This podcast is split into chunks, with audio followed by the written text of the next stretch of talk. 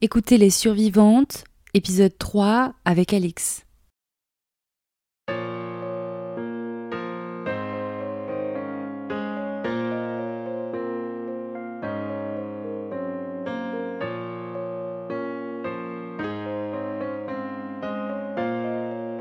Je sortais d'une relation euh, avec un gars, euh, ça faisait trois ans, et en fait, euh, ça m'avait saoulée, et je m'étais dit, j'en ai marre de coucher gratuitement avec un mec. C'est vrai que lui, il, insistait vachement pour qu'on couche ensemble.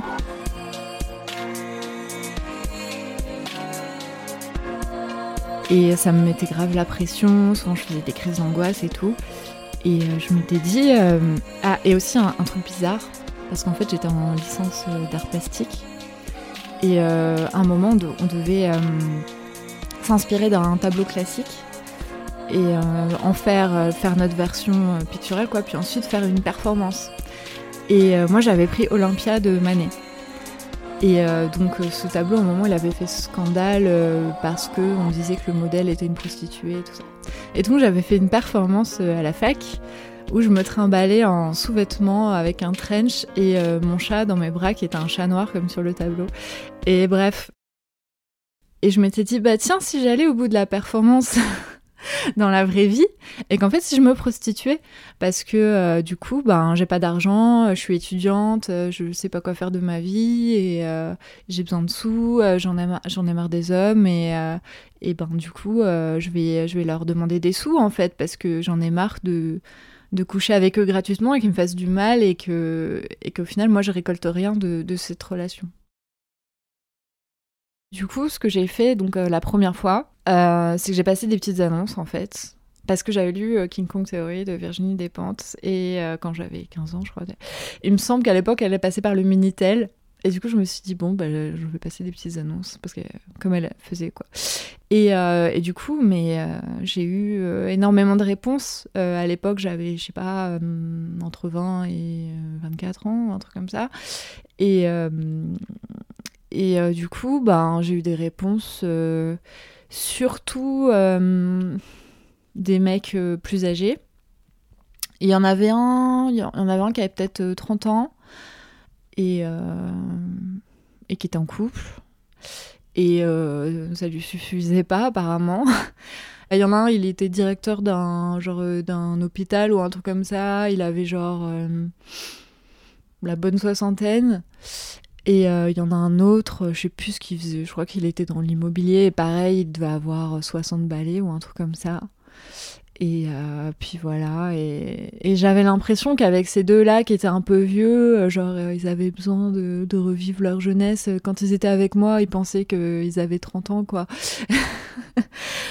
Alors que quand on nous voyait ensemble, les gens nous dévisageaient, genre, et moi je me sentais je me sentais sale en fait parce que je me, je me, disais que les gens ils captaient vraiment ce qui se passait quand on allait au resto quoi je me disais ça se voit que genre euh, qu'il est bizarre avec moi que je suis pas sa fille ou enfin tu vois.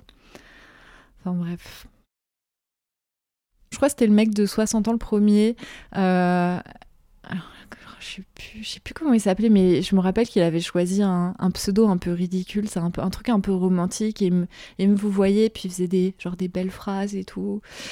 Genre, euh, je sais plus si son pseudo c'était pas genre euh, Raffaello ou Michelangelo, alors qu'en vrai il devait s'appeler euh, Pierre ou Luc, je sais pas.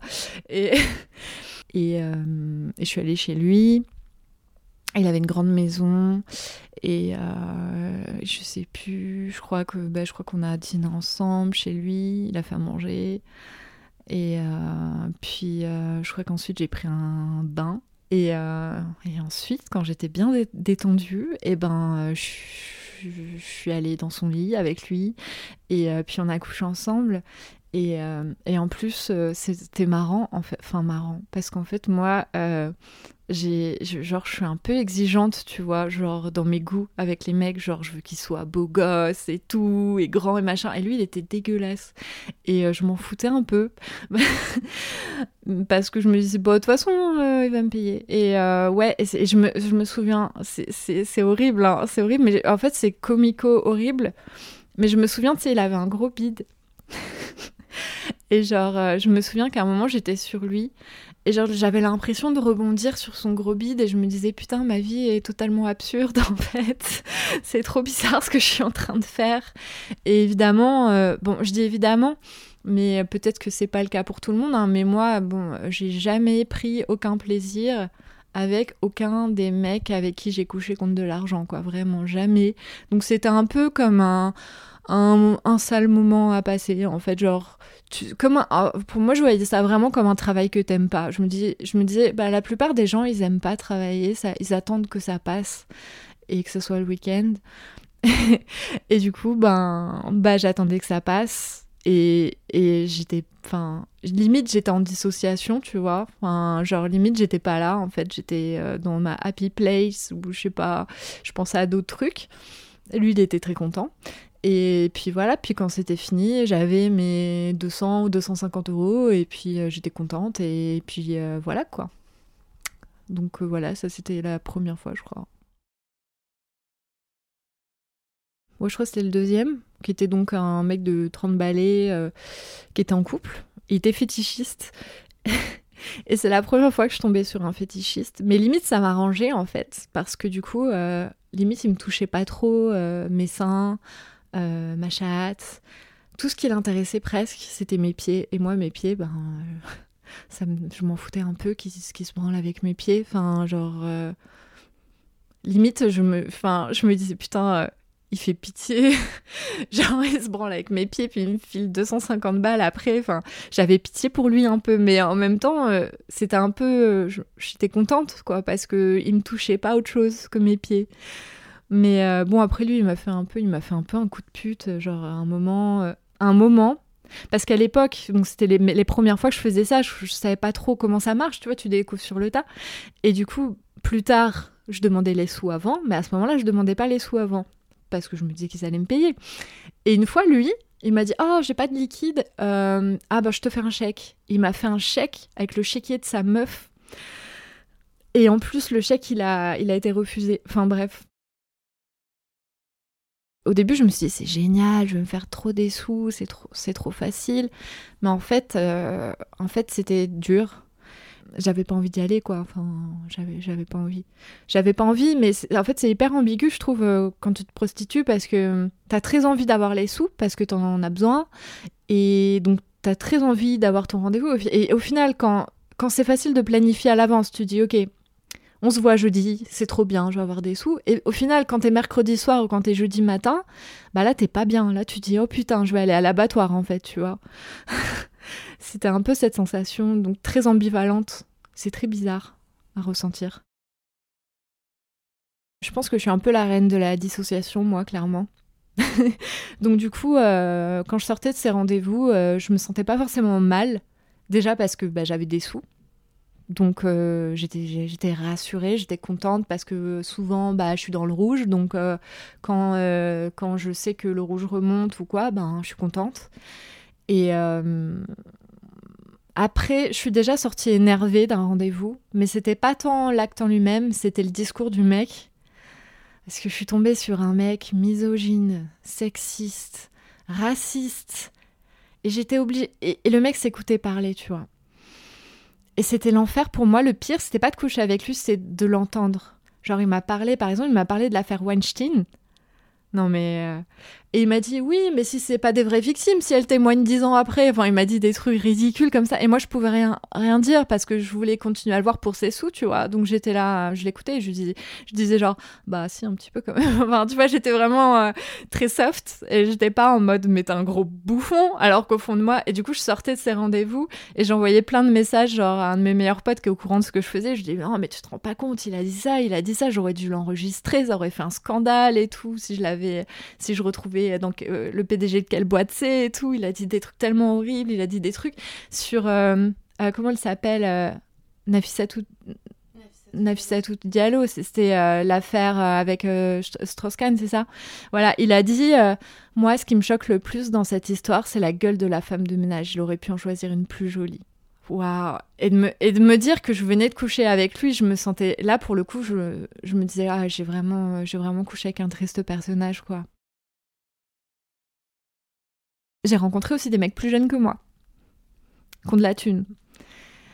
J'en ai rencontré deux, euh, enfin plus jeunes, 29 ans quoi, donc quasiment mon âge. Et il y en a un, c'était un, une sorte de gros geek qui en fait avait jamais eu de copine. Il avait déjà couché avec une fille, mais il avait jamais eu de copine. Et il était un peu en mode, ben, en fait, personne ne veut être ma copine. Et euh, du coup, est-ce que tu veux être ma copine si je te donne 1000 euros par mois? Du coup, je dis, ben oui. Mais euh, je l'ai fréquenté genre trois mois quand même. Et euh, enfin, c'était bizarre, tu vois, parce que c'était de la prostitution, mais on jouait à GTA, on regardait les Simpsons, on commandait de la bouffe sur, sur Uber Eats. Enfin, tu vois, c'était très bizarre. Et, euh, euh, en fait, à un moment, il a dit Bon, je veux qu'on arrête de se voir parce que je trouve qu'on couche pas assez ensemble. Parce qu'en fait, souvent, j'avais pas envie. Et du coup, euh, je remettais toujours au lendemain matin. Genre, j'arrivais le soir, il voulait qu'on couche ensemble et souvent, j'avais pas, j'avais la flemme. Moi qui suis insomniaque, j'arrivais à m'endormir très tôt. je pense pour éviter de coucher avec lui. Et le lendemain matin, bah du coup, bah fallait, fallait faire le, le job quoi. Et lui, euh, il me disait, ben quand même, pour 1000 euros par mois, euh, je voudrais que tu couches avec moi euh, le matin et le soir. Et du, coup, j'ai arrêté de le voir, et puis au final, il est revenu vers moi et tout. et je lui ai dit, ben non, j'ai pas, envie de, j'ai pas envie de recommencer à te voir, je suis désolée, mais je peux pas. Et en plus, ce mec était sale. Genre, son appart était sale. Et, ça, en fait, c'est, surtout ça, en fait. Il m'a, il m'a écœuré, ce type genre les chiottes pas nettoyées et tout, et tu dis putain, mais il croit vraiment que je vais voir ça, que je vais avoir envie de coucher avec lui, genre euh, je vois ses traces de caca dans ses toilettes. Euh. vraiment, tu sais, vraiment le gros geek qui fait pas le ménage, euh. mais vraiment le mec qui se laisse vivre, quoi, à, dans tout, à tous les niveaux. C'est bizarre en fait parce que quand j'en parle, en fait, j'ai l'impression limite d'en parler avec le sourire.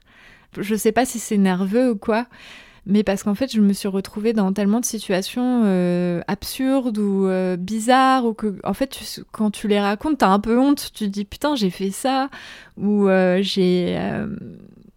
Je pense que c'est un peu un moyen, de, un mécanisme de défense, tu vois.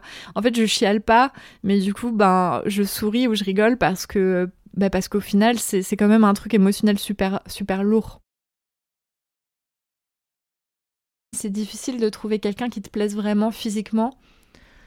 Parce que souvent, s'il faut s'y paye, c'est parce que euh, ben c'est difficile pour eux, euh, je pense. Bon, quoique, bah, il y en a qui sont mariés, donc euh, ben voilà. Et mais quand même, la majorité des mecs sur ce site, ils sont pas hyper BG. Il y en a qui le sont, mais c'est les pires. C'est genre eux, c'est des gros pervers en mode hyper dans la domination ils veulent te faire mal, ils veulent te baiser sans capote. Alors ok, ils sont, ils sont beaux. Tu pourrais limite, ça pourrait être un date euh, Tinder. Sauf qu'ils sont terrifiants en fait. Je l'ai fait une fois, j'en ai rencontré un comme ça et je, me suis dit plus jamais les mecs beaux. Je préfère encore qu'ils soient pas très beaux, mais qu'ils soient à peu près sympas, plutôt que ce, qu'ils se prennent pour euh, Christian Grey euh, et, qu'ils me fassent me fassent du mal quoi, qui me vraiment qui m'objectisent et voilà.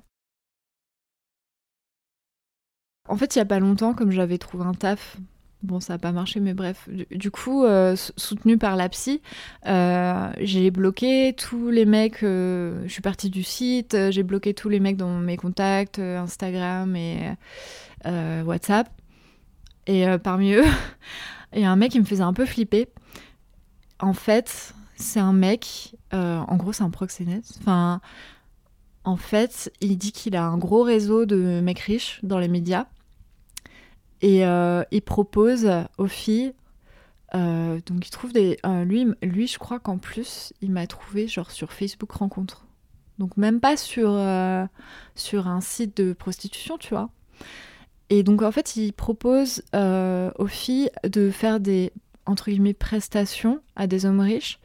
et donc as en gros, tu as une carte. Tu as genre massage topless, 200 balles. Massage toute nue, euh, je sais plus, 400 balles. Euh, euh, massage avec genre branlette, c'est encore le prix. En fait, ça, ça, escalade comme ça. Et à la fin, c'est genre fellation. Et il finit où il veut, ça c'est 600 balles ou. Je crois c'est ça.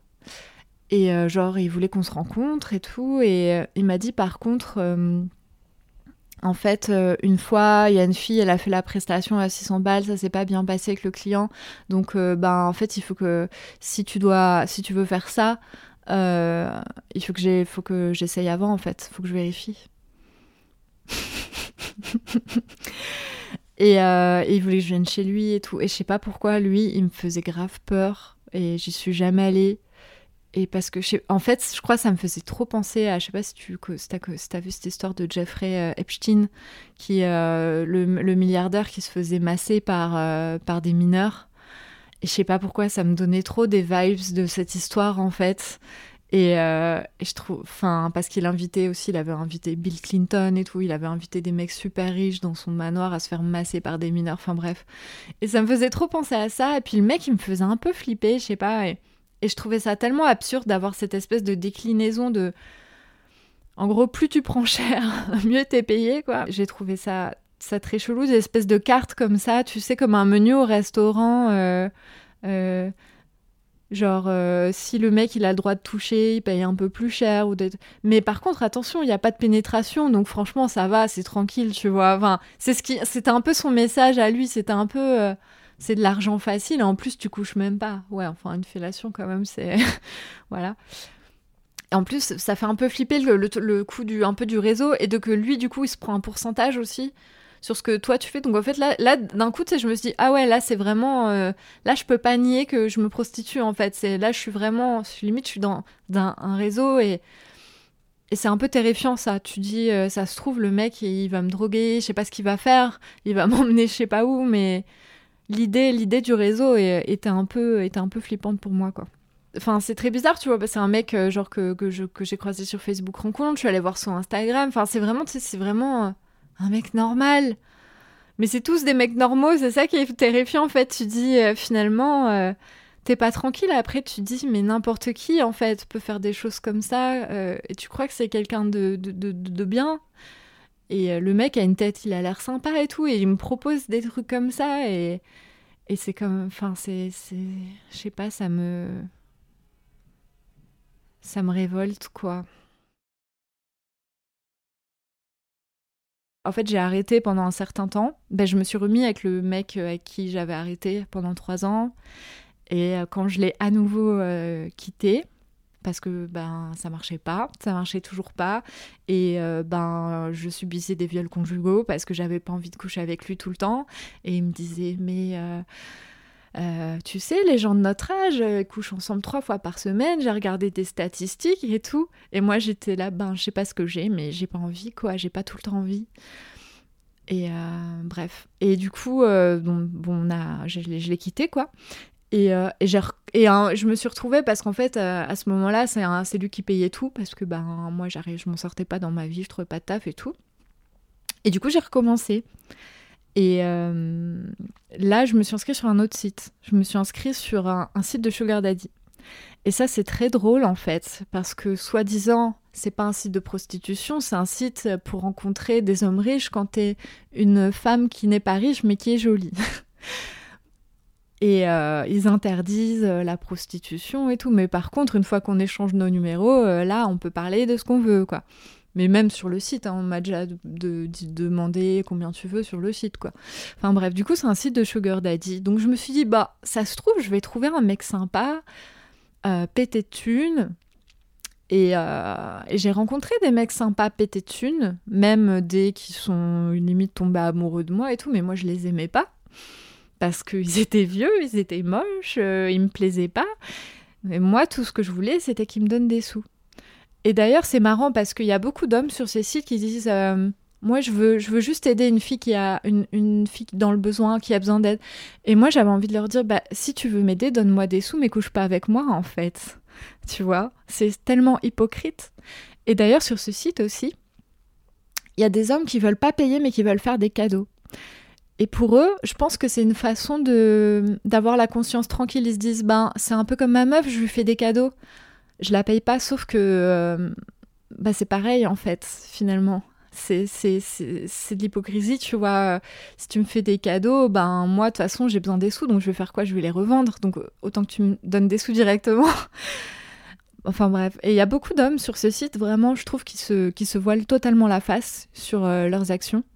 Parce que... Euh, ouais. Et aussi, bah, je voulais parler de ça, d'ailleurs, parce que c'est un truc que je trouve super grave. Euh, en fait, sur ce site, la 90% des hommes me demandent des, des rapports sexuels euh, non protégés. Genre, 4, mais vraiment 90%. Et ils me disent, oh, j'ai fait des tests, machin. Il y en a même une fois, je, non mais, une fois, je couchais avec l'un d'eux avec un préservatif, en plein acte. Il me dit, oh, j'ai envie d'enlever la capote, j'ai fait des tests. Il sort son téléphone avec ses tests pour me les montrer en plein acte. Et je me suis dit, mais ils sont, ils sont dangereux, ils sont malades en fait, quoi. Ils sont, ils sont tarés. Et, et, euh, et ils profitent de la précarité de certaines femmes pour, pour mettre leur santé en danger, euh, mettre la santé de ces femmes en danger, et même la leur. Mais bon, la leur, à la rigueur, c'est leur problème. Mais... Et je trouve ça terriblement euh, indécent, quoi.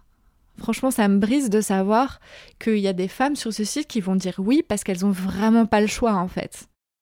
Et quand je vois que, que c'est l'écrasante majorité qui demande ça, et qu'il faut vraiment se fouiller pendant des heures pour trouver un homme qui accepte d'avoir des rapports avec un préservatif, bah, je, trouve ça, je trouve ça super flippant, quoi. Et, j'ai vu des commentaires de meufs de 18 ans qui disaient Bon, vas-y, euh, moi je veux tel sac, je veux tel truc, s'ils font des cadeaux, c'est bien et tout. Et, et ça m'a. Ça... Parce qu'autant, moi, je me dis, bon, bah, moi, de toute façon, je suis foutue, tu vois. Genre, j'ai 30 ans, je l'ai déjà fait. Mais j'ai pas envie qu'il y, en ait d'autres qui tombent dans, dans, ce truc, en fait, parce que ça abîme. Moi, je me sens abîmée. Et, euh, et voilà, et je. Si moi, j'arrive, j'arrive pas à me protéger moi-même de ça, de la prostitution, je veux. J'aimerais au moins que, que, que les autres femmes ne tombent pas dedans, en fait. mon expérience de la prostitution, il y a tellement de choses qui m'ont interrogée, interpellée, révoltée, que quand j'ai vu que tu cherchais des gens qui pour en parler, je me suis dit moi j'ai des trucs à dire parce qu'en fait euh, je peux pas garder ça pour moi en fait, c'est trop. Il y a trop de choses, il y a trop de choses que je reproche euh, à, ces hommes, à ces structures comme ce site internet, enfin voilà. Et j'ai pas envie de, garder ça pour moi, même si en vrai je suis pas vraiment toute seule parce qu'il s'est passé un truc drôle aussi. En fait, il y a un des mecs du site euh, qui, qui, un peu un boomer, tu vois. Enfin, en vrai, je sais plus quel âge il a, peut-être 48 ans. Euh, sans faire exprès, il a fait un groupe WhatsApp avec toutes les meufs du site avec qui il parlait. Et euh, en fait, il, après, il nous a tout envoyé un message en privé pour dire Oh, je suis désolée, j'ai créé le groupe sans faire exprès. En fait, je voulais juste partir du site et supprimer tout le monde et tout. Et du coup, nous, ça nous a fait beaucoup rire. Et en fait, bon, il y a beaucoup de filles qui sont parties du groupe, mais il y a un noyau qui est resté. Et du coup, on a beaucoup discuté. Euh, ça, je pense que ça nous a toutes fait du bien. Et euh, je pense que d'ailleurs, bientôt, je vais les rencontrer. On va se faire des pique-niques, des trucs, parce qu'on est devenus potes, on se suit sur euh, les réseaux et tout. Ça arrivait plusieurs fois que j'aille à des rendez-vous, que je leur partage ma localisation pour euh, me sentir en sécurité, parce que des rendez-vous avec des gens que tu connais pas, que tu n'as jamais vus, tu sais pas à quoi t'attendre. T'as peur, tu prends un cutter dans ton sac. Et euh, donc je leur ai partagé plusieurs fois ma localisation, l'adresse du mec, le nom du mec, sa photo. Donc c'était aussi un peu un groupe en mode euh, on se sécurise euh, les unes et les autres.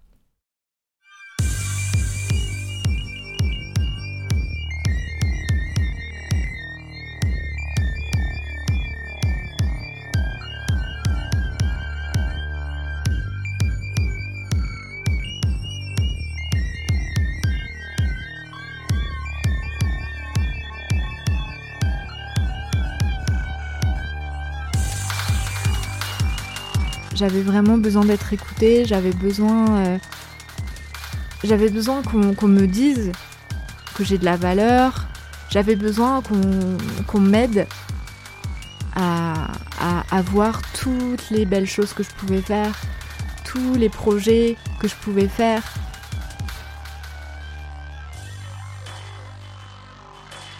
Et en fait, je pense que je me sentais très très très seule J'étais vraiment toute seule. En plus, je venais de sortir d'une relation longue et tout, donc j'étais vraiment seule au monde. Et, euh, c'est parti, en, parti cacahuète, quoi. Et je pense que j'avais besoin d'être entourée, j'avais besoin de soutien, j'avais besoin d'être écoutée. En fait, je pense que quand on s'y met, c'est qu'on n'arrive pas à voir. On n'arrive pas à voir à quel point on est euh, une, femme qui a de la valeur, qui a de l'importance, qu'on est un. On n'arrive pas à voir euh, sa beauté, on n'arrive pas à voir euh, sa force et, et on n'arrive pas à se protéger. Je pense que c'est une question d'estime de soi. Je pense que quand on est abîmé par la vie et qu'on n'est pas assez, on n'a pas assez d'estime de soi, elle s'est pas bien construite, on accepte des choses que quelqu'un qui aurait grandi dans, dans, un environnement bien solide, bien sain, euh, ne ferait pas. Et c'est dur de se faire confiance euh, de se dire je vais réussir à faire ça, d'aller au bout d'un projet, de, de, trouver un taf. Pour certaines personnes, c'est dur. Et, euh, et, la prostitution, même si c'est dur, quelque part, c'est facile dans le sens où y a, tu vas sur un site, il y a 10 mecs qui t'écrivent, qui te proposent 300 balles pour te baiser son capote. Ben, au pire, si t'en as rien à foutre de toi-même, et eh ben, tu dis oui, parce que, parce que ça fait des sous et parce que ça va régler tes problèmes sur ton compte en banque. Mais euh, au final, ça t'abîme, ça continue de t'abîmer. Plus tu le fais, plus ça t'abîme. Et, euh, et c'est un cercle vicieux parce que du coup, ben, tu construis pas ton estime de toi, tu construis pas ta confiance et t'arrives pas à t'en sortir autrement que dans ces sales délires. Et, et plus tu le fais, plus tu dis bah oui, je suis un objet, bah oui, je suis je sais faire que ça. Les gens les, hommes me considèrent que pour ça. Quand je vais à un entretien d'embauche, les hommes ne veulent pas de moi. Quand je vais euh, pour coucher avec eux, ils me donnent des sous. Donc au bout d'un moment, tu dis ben OK, apparemment euh, c'est le seul travail que on veut me donner peut-être en fait, tu vois. Et euh, quand je dis que ça abîme, euh, je pense qu'en fait, c'est comme tu disais euh, avant, quand on discutait hors micro, euh, que la grande majorité des, des, femmes qui sont en situation de prostitution ou qui l'ont été, elles ont été abusées dans leur enfance. Il me semble que tu disais ça. et je pense que moi, j'ai cette sensation, en tout cas, vu que c'est mon cas aussi, j'ai la sensation d'avoir une plaie ouverte qui ne peut pas se refermer. Et, euh, et du coup, ben, ben, je continue de faire des choses dans cette plaie parce que je peux le faire et parce que je vois pas forcément d'autres issues. Et euh, enfin, je les vois, mais j'y arrive pas, j'y arrive pas encore. Et, euh, et c'est ça en fait, c'est que tu as, une plaie ouverte et, et c'est comme si c'était trop tard de toute façon, donc on s'en fout. Euh, ça change quoi De toute façon, quand es déjà, tu te sens déjà mal, bah autant se sentir euh, encore mal et encore mal. Et, et tu vois, et, euh, et en fait, ce qui est très bizarre, enfin ce que j'ai du mal à comprendre, c'est le déni des hommes, des clients. Toi, toi, tu es au bout de ta vie vraiment. Même si, bon, t'essayes de pas le montrer, t'essayes d'être euh, cet objet de désir euh, bien maquillé, avec une lingerie sexy, blabla, qui présente bien, mais au fond de toi, t'en peux plus, t'es brisé, quoi. Et eux, ben, eux, ils se disent... Euh, ils se disent qu'ils sont là pour passer un, moment agréable. Il y en a beaucoup qui font des, des comparaisons avec de la nourriture. Euh, ça, c'est un truc qui m'a interpellée. Mais il y en a beaucoup qui disent euh, que c'est une gourmandise ou des choses comme ça. Il y en a un euh, qui, me disait ça.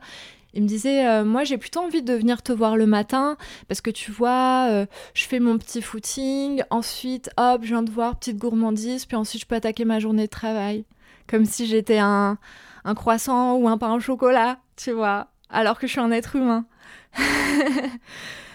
Mais ouais, Et en fait, je me dis, mais c'est pas possible d'être aveugle à ce point, en fait.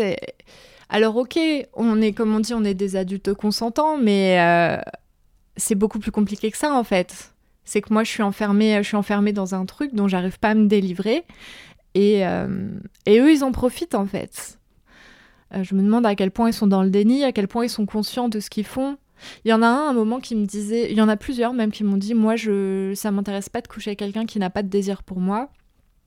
Donc, je veux, je veux, je veux te plaire, etc. Ce que je trouve plutôt, en soi, je me dis, bon, c'est plutôt louable, mais, mais, mais, le truc, c'est que si moi je suis dans le besoin, même si tu me plais pas, je vais dire, oui, oui, tu me plais. Donc, au final, on est forcément dans des positions, un, de, de domination et l'autre de soumission. Donc euh, ça peut pas être des rapports d'égal à égal, ça peut pas être sain, jamais. Euh, je pense que j'ai toujours eu un rapport aux hommes un peu complexe. Euh, mais par exemple, ben, tu vois, quand j'ai mis du temps, par exemple, lors de. Enfin, dans mes précédentes relations, ben, quand, par exemple, quand je faisais l'amour alors que j'avais pas envie, ben, je me disais que c'était ma faute. Et euh, j'ai mis du temps à prendre du recul et à me dire, euh, ben, c'est un viol conjugal. Ou je. J'ai mis du temps à, à, me dire, putain, je suis restée aussi longtemps avec quelqu'un qui m'a fait autant de mal et à l'accepter. Euh, c'est dur à accepter parce que tu te sens, tu te sens un peu bête. Et tout ça, c'était un peu aller très très loin dans un, dans un sale délire avec les hommes. où, finalement, peut-être j'avais envie de, de, voir jusqu'où ça pouvait aller, jusqu'où euh, il pouvait être dangereux, jusqu'où il pouvait être euh, pervers. J'avais peut-être envie de vérifier, je sais pas. Mais c'est vrai que là, tout de suite aujourd'hui, euh, ben, j'ai plus trop envie de coucher avec des hommes. Et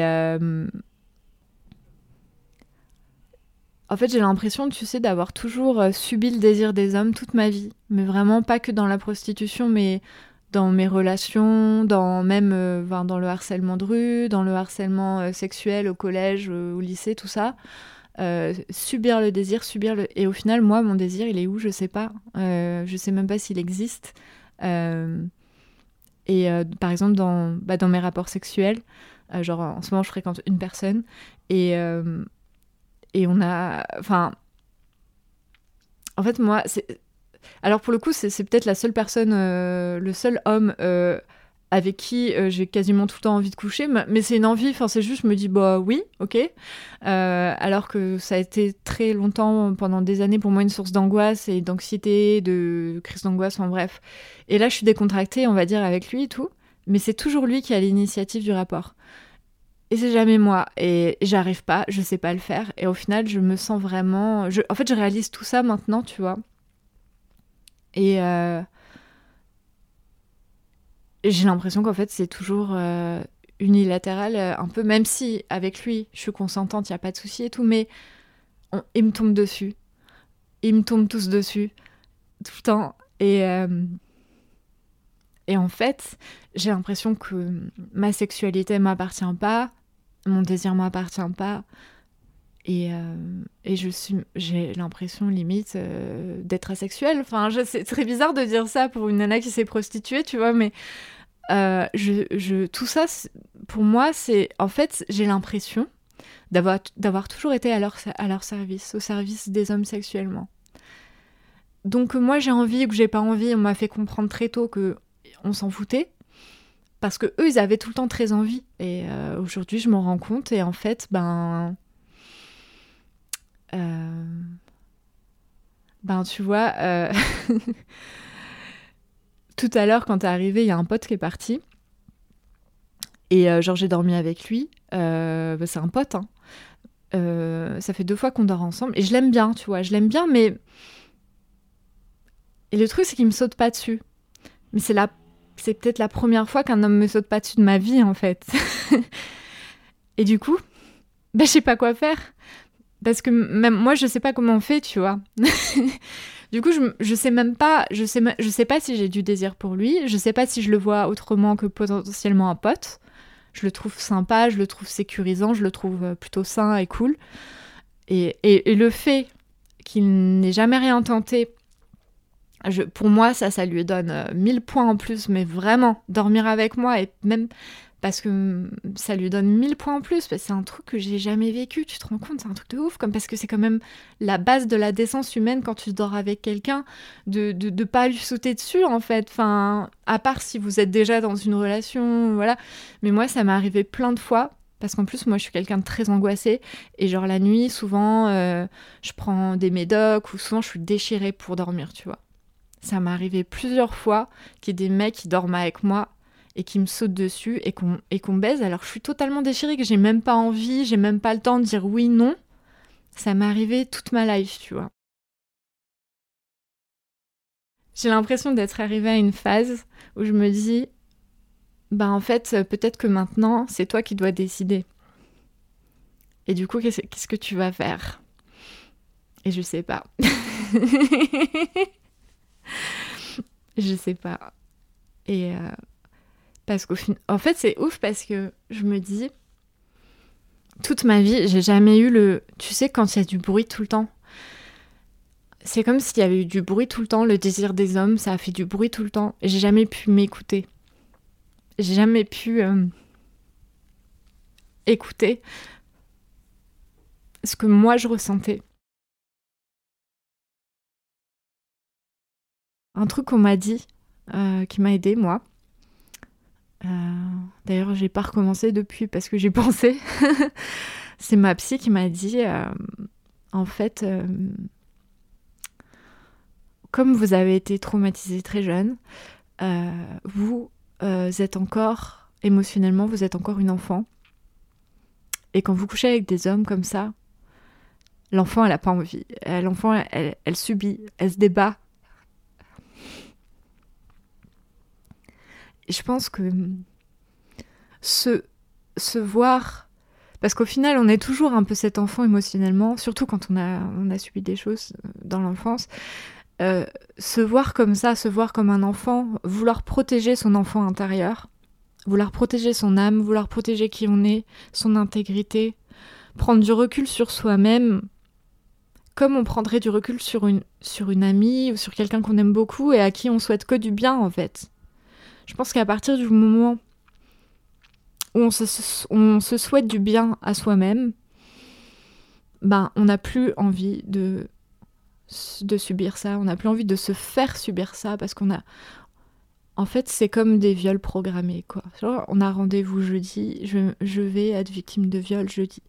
Donc, euh, on a atteint un niveau de haine de soi, de non-respect de soi, de déni de ce qu'on veut vraiment vivre. Et, euh, je pense qu'avant d'en arriver là, il y a sans doute plein de solutions qu'on n'arrive pas à voir, ou vers lesquelles on n'a pas envie d'aller, mais qui existent.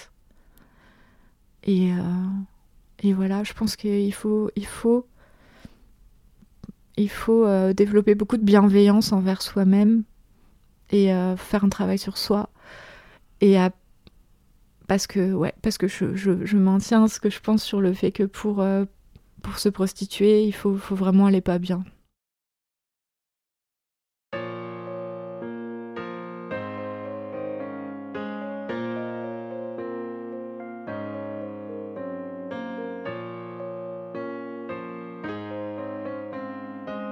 Merci à Alix d'avoir courageusement accepté de témoigner à mon micro.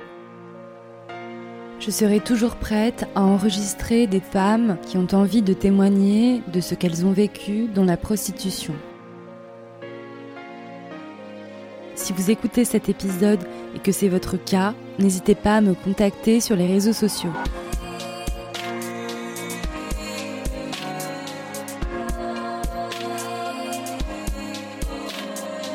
C'est aujourd'hui devenu de plus en plus difficile de faire entendre ces voix. Alors s'il vous plaît, aidez-moi à diffuser ces témoignages. Partagez cet épisode autour de vous et quand vous entendrez des discours qui romantisent ou banalisent la prostitution, pensez à ce qu'Alix en dit.